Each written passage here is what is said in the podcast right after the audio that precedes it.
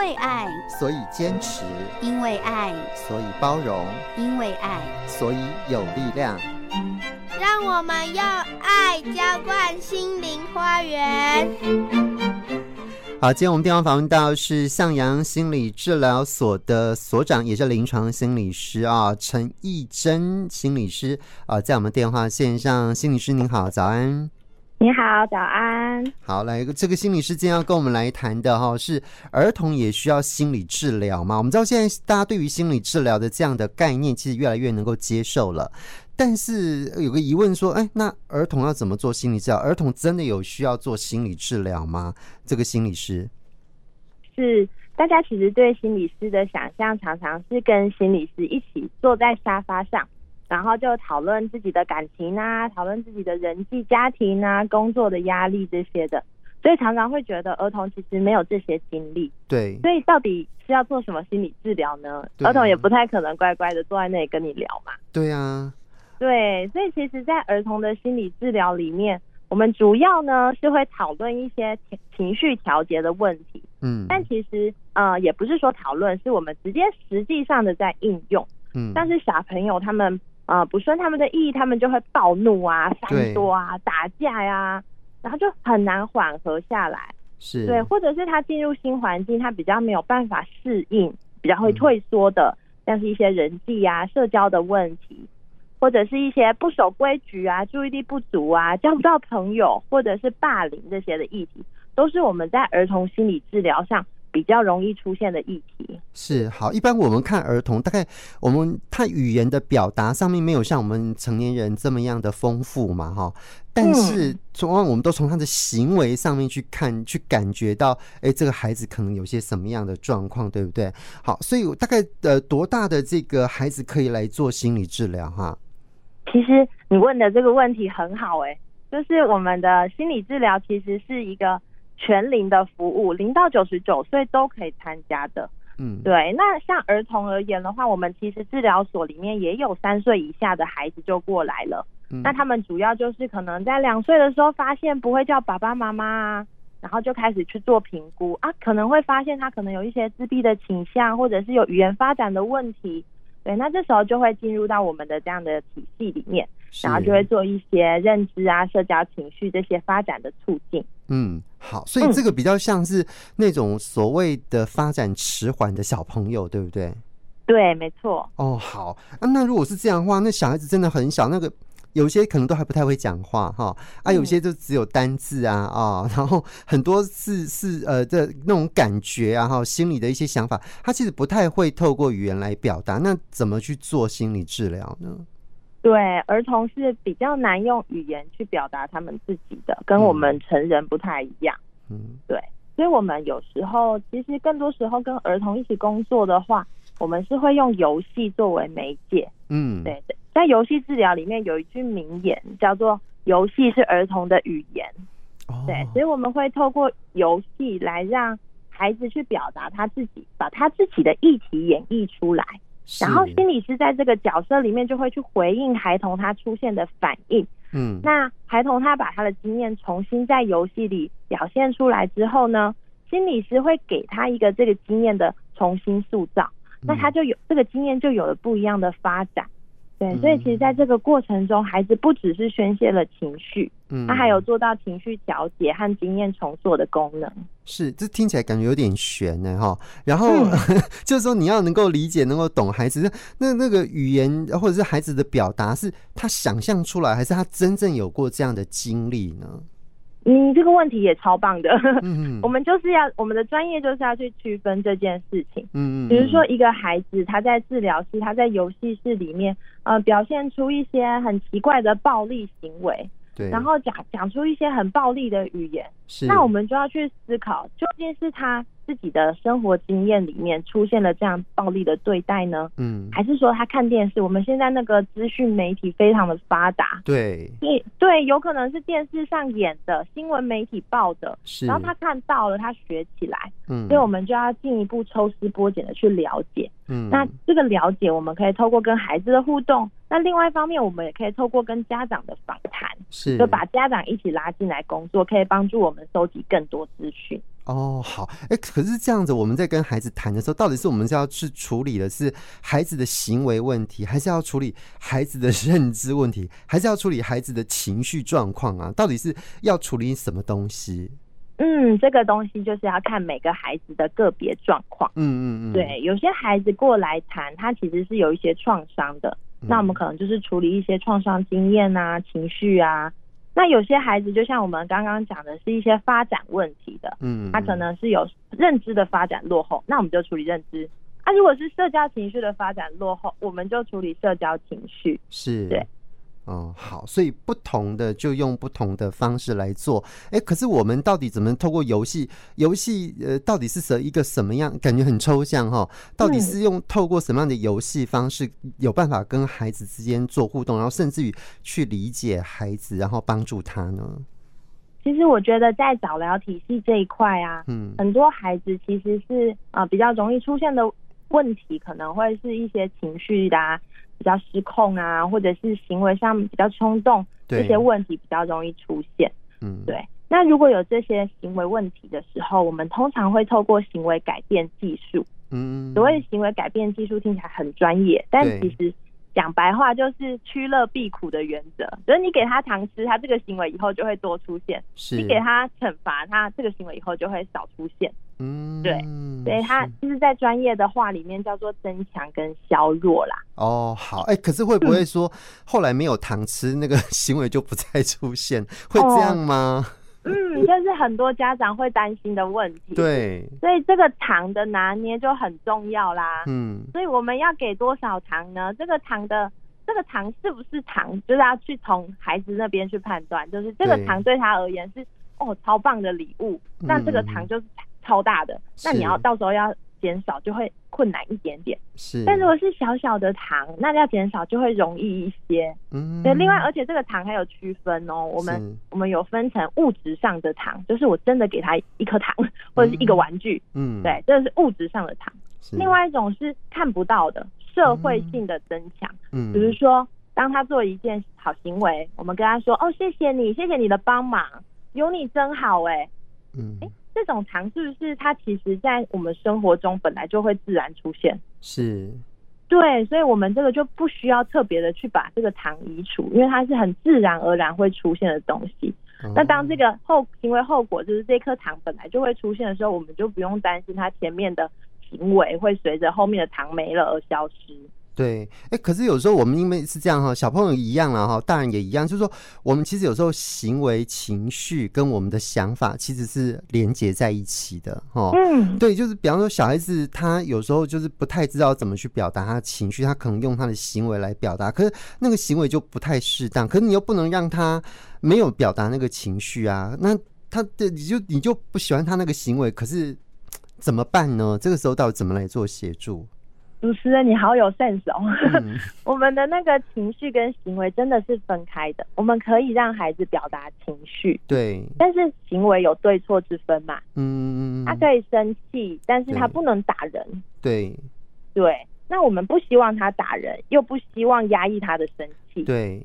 那我们就可以教他一些生气可以去做的行为。是。比如说，我们生气的时候就可以手叉腰或跺脚。嗯嗯嗯嗯嗯，这些事情都是没有伤害到自己，也没有伤害到别人的。对，对，又或者是游戏输了，有些孩子游戏输了反应很大，他就说我不玩了，然后把东西全部搅乱。嗯，哎，这样子的行为好像就会影响他的人际关系嘛。是，是，所以我们在游戏里会示范说，哦，我输了耶，没关系，我想再玩一次。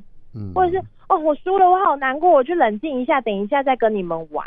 嗯，哦，这样的行为是不是就比较不会影响到人际关系了？OK，好，所以这个其实也需要提供一些方式给家长了，哈，就是说你怎么样去引导孩子，他可以适当表达他的情绪，但是他又不会伤害自己，也不会伤害别人，这可能是需要学习的哈。其实有个部分，我们也经常在处理小孩子的这个想法认知的部分哦，因为其实有很多孩子的这个认知，就是学习上面好像出现了一些影响，出现一些障碍哈。那这个部分我们怎么样来做呢？在认知训练这个部分啊，其实，在心理治疗也是有在处理这一块。你有时候去医院啊，我们也会做认知的评估。嗯，那认知评估完之后，紧接着的，如果认知有落后的话，我们就会做认知训练。对，嗯、那这个认知呢，其实包含的很广哦，有包括孩子的呃形状人形状的认识能力啊，颜色的认识能力。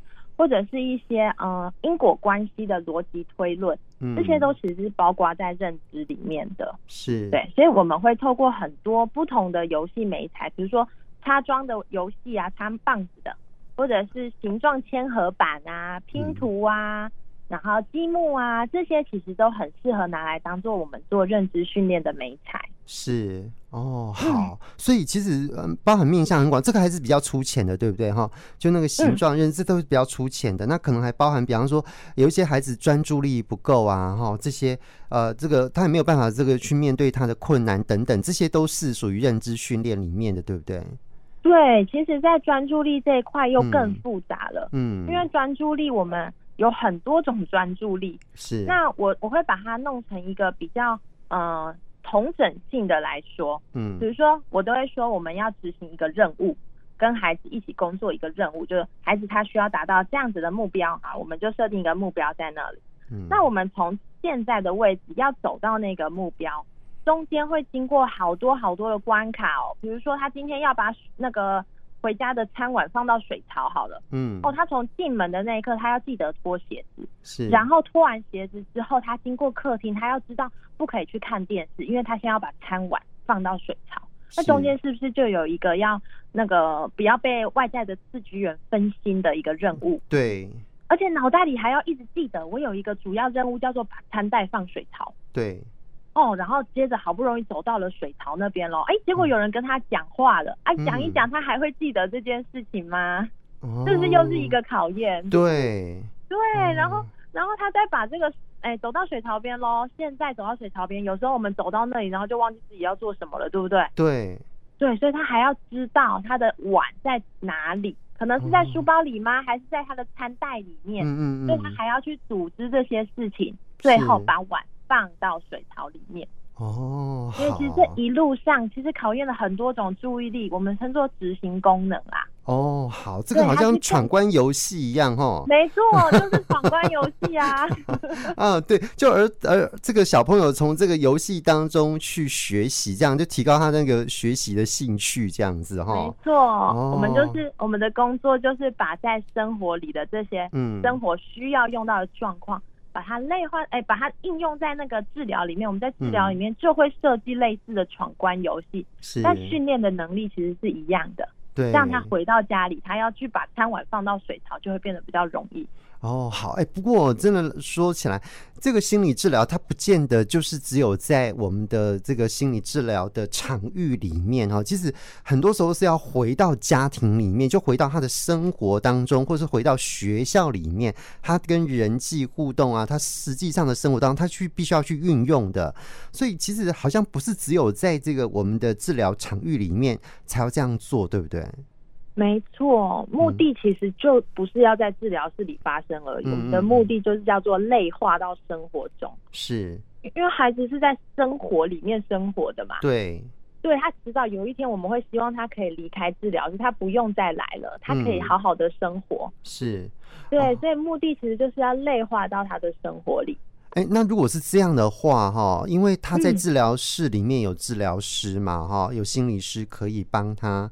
好，然后，但是他回到家庭或者到学校，他其实有需要更多资源的协助啊，对不对？对，没错。嗯，那这个时候怎么办呢？哦，其实啊、呃，我们如果有一些资源的话，我们除了治疗所这样子可以提供资源之外，其实医院也会有相关的服务。嗯，那如果他不是走医疗体系，他是走教育体系的话，其实有时候教育体系这边也会有一些辅导室啊，辅导老师。他们也会提供一些呃社交啊、情绪或认知方面的训练。嗯，对，而且现在这个教育体制也做得蛮完整的。他们有分很多种，他们甚至有些学校会去请像我们这种心理师专业的，或者职能治疗师专业、物理治疗师专业的，进到学校进场，然后就让有需要的孩子可以在学校就接受到这样的疗愈。嗯，OK，嗯好。不过，哎、欸，好像不是只有孩子要治疗，对不对？家长也要学习一些方式，因为你才能够回家帮助孩子，不是吗？哈，没错。哦，所以这个家长部分其实有时候也是需要做一些学习的，这个跟怎么跟孩子互动，哈。对呀、啊，所以其实我是自己在向阳心理治疗所做的时候，嗯，我一定做孩子，我一定会把家长也一起拉进来，不可能只跟孩子一起工作，家长的这边也需要去做一些松动，去学习。嗯嗯，嗯，我们才可以说哦，我在治疗室里学到的东西啊，出去之后让爸爸妈妈当孩子的治疗师。是，好，对。那所以，如果当我们觉得孩子真的有需要协助的时候，我们到底可以从哪个地方获得一些资源，或者是呃这个协助，然后要去哪里求助，然后拿去哪里治疗呢？嗯，那一般我们这个流程啊，通常是当爸爸妈妈有发现孩子好像有一些发展落后的时候。我们可以先挂号医院，就是大医院的儿童心智科或者是身心科。其实每家医院的名字有一点不太一样啦，是对，但是就是儿童心智科类的。嗯，然后呢，医师他会先初步的问诊，了解一下你你观察到的孩子状况，然后是你们家孩子的状况，医生会去安排合适的评估。那如果他真的有一些认知或社交情绪的发展落后，医生就会帮你排给临床心理师，由临床心理师帮你做。心理横件，对，心理横件其实就是一个评估啦。哦，对，然后对，他就有认知啊、社交情绪的评估。嗯，对，好。那如果真的评估出来，真的有迟缓的话，有落后的话，医院本身就有提供一些心理治疗的服务。嗯，只是说医院吼，它因为是健跑的，对，所以要排超级久。哦，好，因为大家很多，这听起来是很多人需要这个资源，是不是？嗯，真的蛮多的。哦，好好啊，那如果是这样怎么办呢？有没有什么其他的方式？哦，因为其实孩子的疗愈期间是不能等，我们有那个早疗黄金期嘛。对。所以其实有些医生也会建议说。在等待这个医院健保的心理治疗的过程中，你可以先到外面治疗所、嗯、心理治疗所去找一些自费的心理治疗，嗯、先做疗愈、嗯，这样子就比较不会去耽误到孩子的成长啦。是是是，对，okay、像社区中的心理治疗所都可以。哦，好，哎、欸，可是其实心理治疗其实不算便宜哈。那对对，那有有这个政府有一些补助吗？或者是说有一些资源可以呃做协助的吗？有哦，像我们心理，嗯、我们像心理治疗所的话，就有跟社会局台中，我们是在在台中，对，所以我们是跟台中市政府的社会局有去申请早期疗愈的补助经费。那只要来这边，只要你符合早期疗愈的资格，也就是说你的孩子在认知啊或社交情绪方面有一点点迟缓，不用到真的迟缓，只要边缘，它其实就符合补助的资格了。是，对，那。那台中市政府的补助的话，是提供每个月有四千元的补助，嗯、其实还还蛮不错的。对，欸、每个月哦，哈，不是只有一次，每个月哈。OK，好，就是呃，他那个补助是呃，有关于这个跟心理师谈的，还有这个呃交通的费用，是不是？对对对，没错，就是只要是疗愈费跟那个交通补。交通费也都、嗯、都可以补助，那就是上限就是四千块每个月。嗯，OK。那如果你是低收入户的话，那个补助金额会再拉高。是，好。哎、欸，不过这些讯息是在呃台中市的社会局的网站有相关的讯息吗？哈。对。OK，好，这个是属于社会局的部分哦，哈。那另外，如果如果是这个，但是他必须要有一个程序，就是你一定要先到医院去。做评估才可以，是不是？